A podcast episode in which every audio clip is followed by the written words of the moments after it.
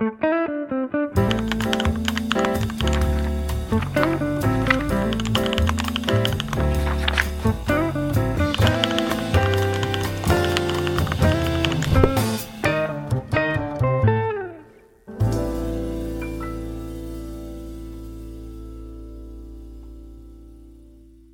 pessoas. Eu sou Ivano Menezes.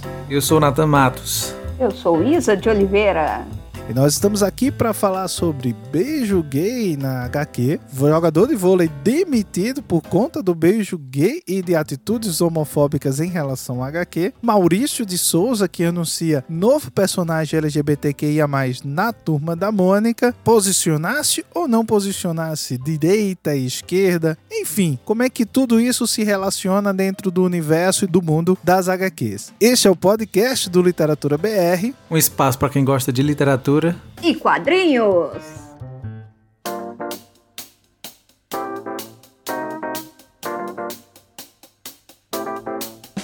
Então, recentemente a gente viu uma série de polêmicas, né?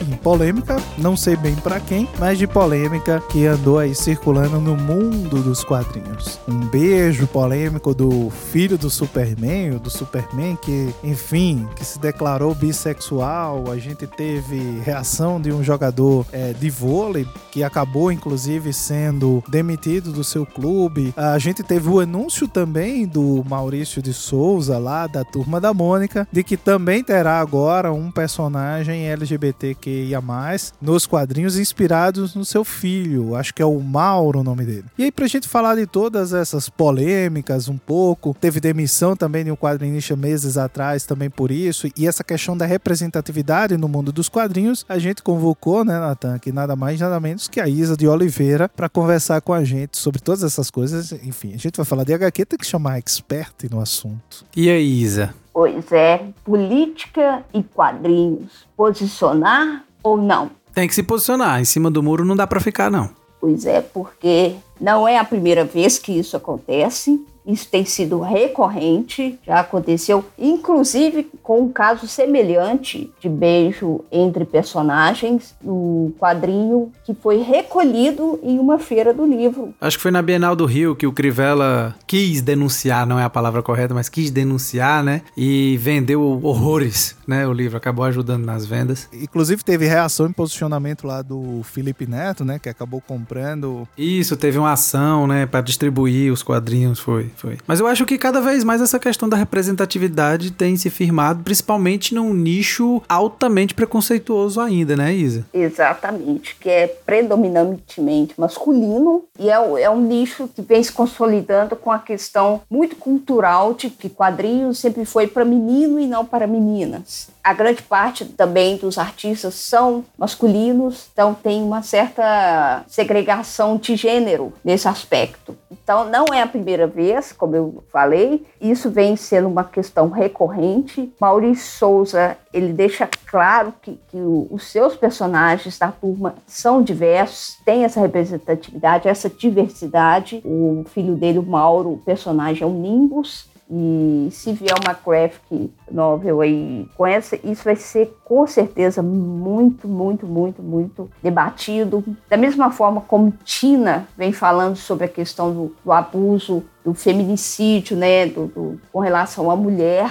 É, Jeremias, Pele e Alma também vem abordando muito essa questão de racismo. Então, todas essas questões de posicionamentos políticos que vão contra a questão da democracia, a questão dos direitos, da liberdade, tudo isso vem ganhando força e nos quadrinhos vem também é, se mostrando nesse sentido de que quadrinho também fala de política, aborda política, discute política. É curioso que esses quadrinhos têm partido da produção do Maurício de Souza, né, Isa? Porque eu falo é curioso no sentido que, tipo, muita gente, milhões de brasileiros, talvez da nossa geração principalmente, tenham crescido ali com esses quadrinhos lá atrás e ver agora, né, assim, sei lá, 25 anos, 30 anos depois, esses quadrinhos tomando forma, ganhando prêmios também, né, e partindo de obras nacionais, né, e que tem uma repercussão muito grande, eu acho curioso no sentido que, tipo, muito se publica do estrangeiro, tanto na literatura quanto nos quadrinhos, né. Então, ver ah, o Maurício de Souza, não quero dizer tomando a frente, não é renegando, relevando tudo que já tá acontecendo, até produções independentes que já vem fazendo isso também, até muito antes que o próprio Maurício. Mas quando você tem o Maurício, um estúdio como o do Maurício, realizando obras nesse sentido, né, e de autores nacionais e de autoras nacionais também, acaba que tem um peso maior, né, para se discutir essas questões é, de representatividade. Eu acho que rola uma coisa dele ter consciência do lugar que ele ocupa, né, no, no quadrinho nacional, da representatividade que a turma da Mônica tem. Eu acho que talvez da influência que gerou sobre esses novos artistas e essa sensibilidade de agregar todo mundo, de juntar todo mundo, de ceder os seus personagens, ceder o espaço desses personagens para que outras vozes, para que outras experiências acabassem entrando ali. A Isa falou do Jeremias, eu me lembro agora do Chico, né, que fez o Ingá. É, a gente tem lá o do astronauta também, tem o Orlandelli fazendo o Chico Bento. Tem um artista que eu acho excelente, que é o que fez Monstros, né, que fez Birds, que fez também um do Chico Bento, né, que é só na, na base da pantomima. Então é incrível ver esses, o, os irmãos Cafage, a Lu e, e, e, É bacana ver como esse, eles também emprestam a esses personagens esses traços. E não só isso, né? As questões. O respeito mesmo que a da Tina é, é fabuloso, é incrível. Já tem, inclusive, uma personagem trans no da Tina, né? Que aparece ali. E aí ver o Maurício de Souza com essa importância, com o impacto que ele tem, praticamente, inclusive na formação de leitores, é importante a gente dizer isso. Muita gente começou a ler pela turma da Mônica. E aí ver ele ter consciência desse lugar. Eu acho que ele começa a experimentar isso nessas HQs, não sei o que, que a Isa acha, e agora ele tá vindo para dentro do próprio quadrinho principal, que é o da Turma da Mônica, né? Criando esse personagem. Então acho esse movimento bem interessante. E é bom a gente perceber que isso vem ganhando força, porque isso dá voz não só visibilidade, como da voz e espaço, né? porque o Maurício, ele é um nome já consolidado e ele abre esse espaço da sua criação para que outros deem a sua voz para os seus personagens. Isso é muito bacana. Então, o Maurício ele, ele vem trazendo uma coisa importantíssima nesse sentido de conscientização, de formação mesmo, não só de leitor, mas de consciência, através dos quadrinhos, através da leitura. Então, é um papel assim importante que ele também faz como criador e editor. Curioso, Isa, que nessa questão de representatividade e nessa pergunta essencial que você fez aí, né, no começo, se posicionar ou não. Essa questão de se posicionar tem feito também que, além da pressão de leitores, leitoras, da sociedade como um todo, as empresas também têm se posicionado, né? Como o Ivandro falou no começo desse bloco, ele comentou sobre o jogador de vôlei que tem um nome, infelizmente, parecido com o do Maurício de Souza, né? Que é o jogador Maurício Souza, que foi até demitido, né? Também por ter criticado o personagem do Superman, se eu não estou enganado, né? Porque vai ser bissexual, né? E essa pressão que a sociedade tem inserido sobre alguns acontecimentos, assim, como que tu percebe essa questão do posicionamento, assim? Eu acho curioso que ele falou assim, no... Em vez dele se retratar, ele falou que o Minas Tênis Clube não tem nada a ver com isso, não tem culpa, e que é uma pressão dos patrocinadores por conta da pressão desse povo da lacração. Aí eu pensei, povo da lacração? Ou seja, ele não se enxerga literalmente não está vendo que ele está sendo reiteradamente homofóbico, o, o machista jogar a culpa na vítima. Ele está jogando a culpa na lacração. É porque falar da família tradicional, dos bons costumes, da moral tal, isso aí é ofensivo, não é liberdade de, de expressão. Agora, falar de gay, falar de feminista, falar de trans, aí, aí é você violar a minha liberdade de opinião e de manifestação. É paciência, né? paciência. E ainda mais falar disso num tom de lacração, que ele é que talvez use mais esse tom de lacração do que quem tá pressionando para chamar a atenção desse tipo de postura, né? E, é, e assim, é, essa questão desse tema que a gente tá trazendo agora, eu fiquei me lembrando dos comentários que eu fico vendo no YouTube, sabe, Isa?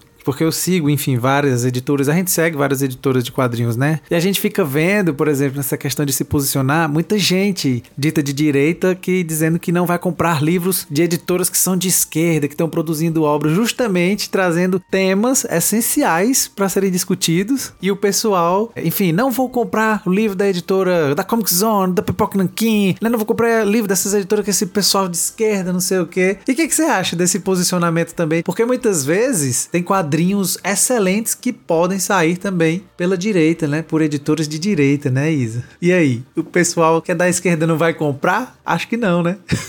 Pior que tem gente falando que não vai comprar quadrinhos de editora de direita, que tá para lançar um quadrinho que é super esperado há muito tempo, que muito dificilmente alguém ia conseguir trazer. Essa editora vai trazer. Aí muitos falam: não, eu não vou comprar, não é vou dar aí. vazão para uma editora que se posiciona contra a vacina, contra não sei o quê, contra tudo e, e todos, e eu vou estar favorecendo esse tipo de posicionamento. E acabou que ela, vai, ela acabou anunciando outros que vai lançar, que tem totalmente um, um discurso direitista, nazista. Eu acho que dá para a gente continuar esse papo, essa questão de boicotar ou não boicotar, censurar ou não censurar. Eu acho que dá para a gente falar disso no próximo bloco, não dá não? Dá, acho que sim. acho que rende, viu? Acho que rende. Então a gente fala disso no próximo bloco. Você fica agora com uma dica super especial aí dos nossos colaboradores. Depois a gente volta aí para continuar esse papo.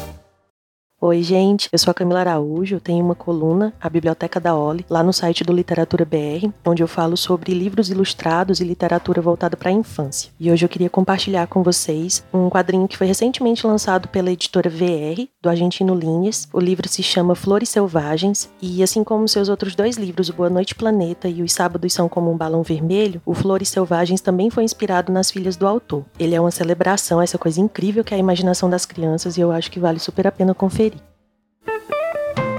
Então, retomando essa conversa que a gente teve no final do primeiro bloco, essa coisa, essa questão de se posicionar ou não, que muitas empresas têm deixado para depois, né, só quando são pressionadas, né? Aí eu já queria começar perguntando a Isa, que eu estava conversando com ela no final do primeiro bloco, sobre essa questão que a gente tem visto muito, principalmente, é, em comentários do YouTube de editoras, né? Até citei a Comic Zone, Pipoca Nankin, por exemplo, que eu vejo muito assim acontecendo, talvez até mais na Comic Zone, né? Editora que eu gosto muito demais. E a gente vê muita gente lá perturbando o Thiago lá, principalmente gente que se diz de direita, dizendo que não vai comprar os livros dele, né? Porque são livros de esquerda, ele lançou até o, o do Che lá e o pessoal enlouquecendo. E o que é curioso, né, Isa, que tem muita gente que diz que não vai comprar, que xingue e tudo mais a editora, mas acaba comprando o quadrinho porque ele é tão bom, né? E aí agora a gente tá vendo aí que tem editora de direita nascendo, editora de quadrinho nascendo, e agora quem é de esquerda tá comentando que não vai comprar o quadrinho mesmo ele sendo excelente, porque, né, para não dar capital para uma empresa que provavelmente quer divulgar questões que, enfim, são preconceituosas, provavelmente racistas, homofóbicos, enfim, coisas que a sociedade já não deveria coadunar, né? O seu pensamento sobre isso, a gente tem mesmo que não dar atenção para essas empresas, essas editoras assim de direita? Olha, o, que eu percebo é que essas, elas estão nascendo exatamente porque elas perceberam que tem um público contrário, por que não marcar o nosso território com o nosso posicionamento e para pegar esse público, trazer esse público para nós? Para depois divulgar o que eles querem divulgar, né? É, o público do quadrinho, ele é um público muito cativo, muito fiel, ele é muito fiel mesmo, então ele segue na risca aquela coleção, aquela editora, eles estão fazendo uma aposta certeira num público que ele sabe que existe, o menor que ele seja. Se ele está apostando nesse nicho, é porque, de alguma forma, eles perceberam que vão conseguir um espaço ali e vão conseguir, dentro desse embate, um lugar que, de alguma forma, é negado pelos contrários. E acaba sendo uma espécie de dupla fidelidade, né, Isa? Uma espécie de fidelidade por parte da ideologia e também pela questão de serem fãs dos quadrinhos, né? Ou tu acha que essa coisa ideológica não acaba não tendo importância na coisa do quadrinho em si? Porque se não tiver tão importância na coisa do quadrinho, não ter esse posicionamento, é o que a gente entraria numa questão da discussão sobre o neutro, aquele que não se posiciona, aquele que não fala, entendeu? que acha que está se garantindo no meio entre dois públicos, não quer problema, não quer criar atrito, quer fazer o seu negócio rodar sem, sem... sem se posicionar, né? Mais ou menos como algumas grandes empresas multinacionais até pouco tempo não se posicionavam, né? Porque hoje a gente vê público cobrando muitas vezes, como aconteceu aí com o jogador, né? Que ele disse que os patrocinadores, né, foram pressionados e por isso ele foi demitido, né? Como se o que ele tivesse dito não incomodasse os patrocinadores, né? Então, assim, eu acho bom que isso aconteça, mesmo que a gente não saiba quais são os valores dessas empresas, né? Mesmo que talvez elas até possam concordar com o que o jogador de vôlei falou, mas ao mesmo tempo, quando eles se posicionam e acabam demitindo ele, de alguma maneira eles querem se posicionar, né, contra aquele discurso. Então, se até aquele momento eles não haviam se posicionado, o público fez naquele momento eles se posicionarem e, tipo, pô, peraí, vamos ver o que, que a gente tá fazendo aqui, porque também a gente tem um mercado e a gente não pode perder o nosso mercado, né? Eu digo essas empresas, né? Sabe o que, que eu acho interessante,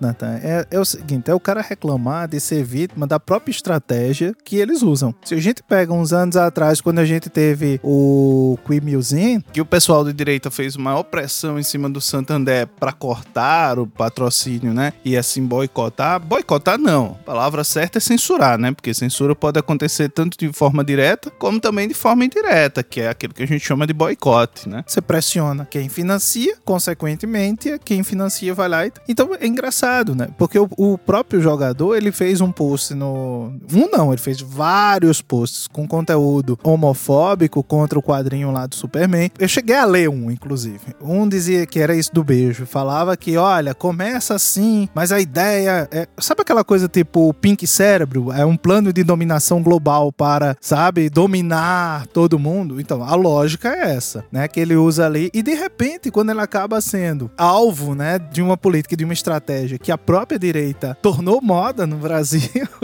ele vem e vem reclamar, cara. Assim, entendeu? É a casa do próprio veneno. Não dá para entender sabe? Eu tava aqui pensando, tentando fazer uma relação assim. Por exemplo, a DC e a Marvel começaram a se posicionar há um tempo, né, Isa? Assim, com alguns personagens, algumas mudanças também de personagens, não só o Superman, né, criando também. E o, os machões, assim, como é que chama? Raivosos do, né, leitores aí, enlouquecendo e tipo assim, podem enlouquecer, né? Vocês têm que enlouquecer mesmo, né, Isa? É, os haters não, também não perdoam. Eles eles estão ali para dedilhar, para se mostrar. Porque, como, por exemplo, se for pegar o caso do, do, do Joe Benet, por exemplo, que desenhava o Hulk e foi demitido lá pela Marvel, ele criou uma situação em cima do personagem, do Hulk, como personagem forte, machista, com toda uma característica que muitas vezes não condizia com o que o personagem já vinha na trajetória dele. Então, o desenhista estava colocando o seu posicionamento em cima de um personagem que às vezes não era da própria trajetória do personagem, da editora. Então, assim, ele foi muito esperto da parte dele de se aproveitar dessa situação para se posicionar, colocar ali,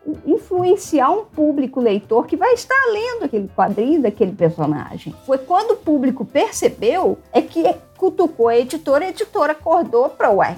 O que tá fazendo aqui com os nossos personagens? Tá parecendo até alguns juízes brasileiros, né? Juízes brasileiros que estão deixando a justiça de lado para colocar o seu pensamento, os seus valores ali para decidir casos aqui no nosso país, né? É dura realidade, viu, Ivandro? É difícil. Você que é do direito, eu não vou pedir para você se posicionar agora, assim, não. Mas eu queria que você se posicionasse, Ivandro, nesse sentido, assim, de que, que você acha dessa questão dos direitos, né? É, eu tô falando direita e esquerda, tá, gente? Mas é claro aqui que a gente sempre prefere. sempre pega a esquerda, é o melhor caminho. o que, que você acha dessa censura dos dois lados? Porque acaba que, de certa maneira, os quadrinhos, pelo menos penso eu, pelo que a gente tem visto e o que a Isa comentou, é que essas editoras de direita que têm nascido estão escolhendo determinadas obras, grandes obras, excelentes obras, para fisgar um público para depois lançarem obras que tenham os valores deles, né? E assim, é o que eles dizem que a esquerda faz, o que particularmente a gente, eu, eu não vejo isso, né? O que, que você acha, Ivandro? Ou seja, as editoras de direita, elas estão implantando o método gramsciano de marxismo cultural para poder difundir os seus valores nazifascistas, ou os seus valores, enfim. Eu entendi. Então você usa de marxismo cultural para poder, enfim, ganhar uma fatia de mercado. Que contradição, hein? E não, eu acho que é super, assim, super coerente com o pensamento, com as críticas que eles acabam funcionando. Ah, Nathan, no fim das contas, a grande verdade é que é mercado, né? Então eu acho que tem esse lógico também que a gente não tem ah, como descartar, né? Então eles estão se aproveitando de uma polarização política que existe no nosso país, uma, uma divisão, um ódio, sabe? Um nós contra eles muito forte e estão se aproveitando disso para, enfim, ganhar espaço, ganhar mercado. Eles estão fazendo, na verdade, algo que outros já fizeram. A gente viu professores universitários fazerem isso, olhar e dizer, ah, não tem ninguém que diga que é de direita dentro da universidade, eu vou ser o grande guru da direita, né? Enfim, não vou citar nome, não vou dizer que ele é da PUC, não vou dizer que ele é um filósofo pop, né, que vive dando entrevista pra TV Cultura. Mas, essas coisas acontecem, povo, tu vai vendo. Então, acho que é, que é mais do mesmo nesse sentido, sabe? Eu acho que tem essa coisa da isca mesmo. E eu acho mais, sabe? Eu acho que nem é uma coisa de ser esquerda ou de ser direita. Eu acho que é uma coisa de você ser coerente com valores civilizatórios, sabe? Com uma lógica de direitos humanos, sabe? Mínima. Sim, sim, de respeitar o próximo, né, cara? De todo mundo poder ser o que se é. Então, assim, né? Eu nunca imaginar que, que essa coisa da gente da gente aceitar a pessoa como a pessoa é é uma coisa que, tipo, é de esquerda e eu sou contra isso. Como assim? Você é contra a gente acolher a pessoa, a gente, sabe, integrar? É muita loucura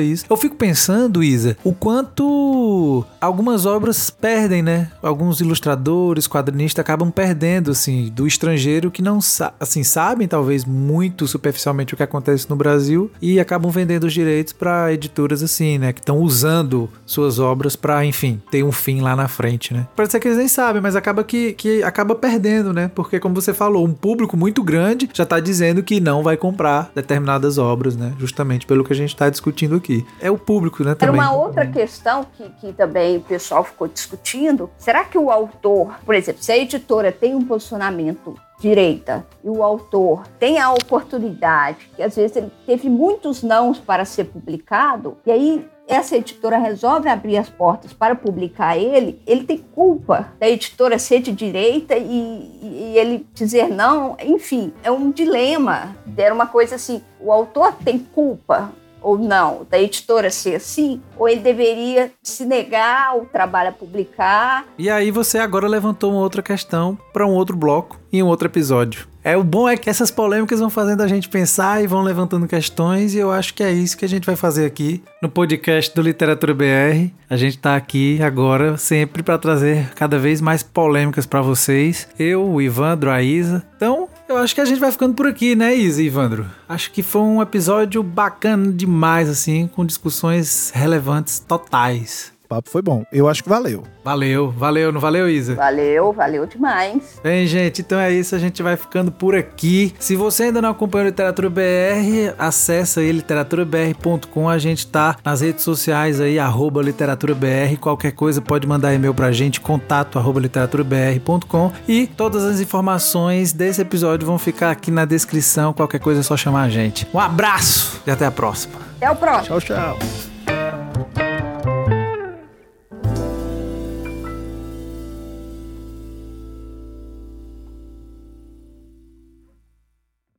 Este podcast foi editado por Fê Gomes.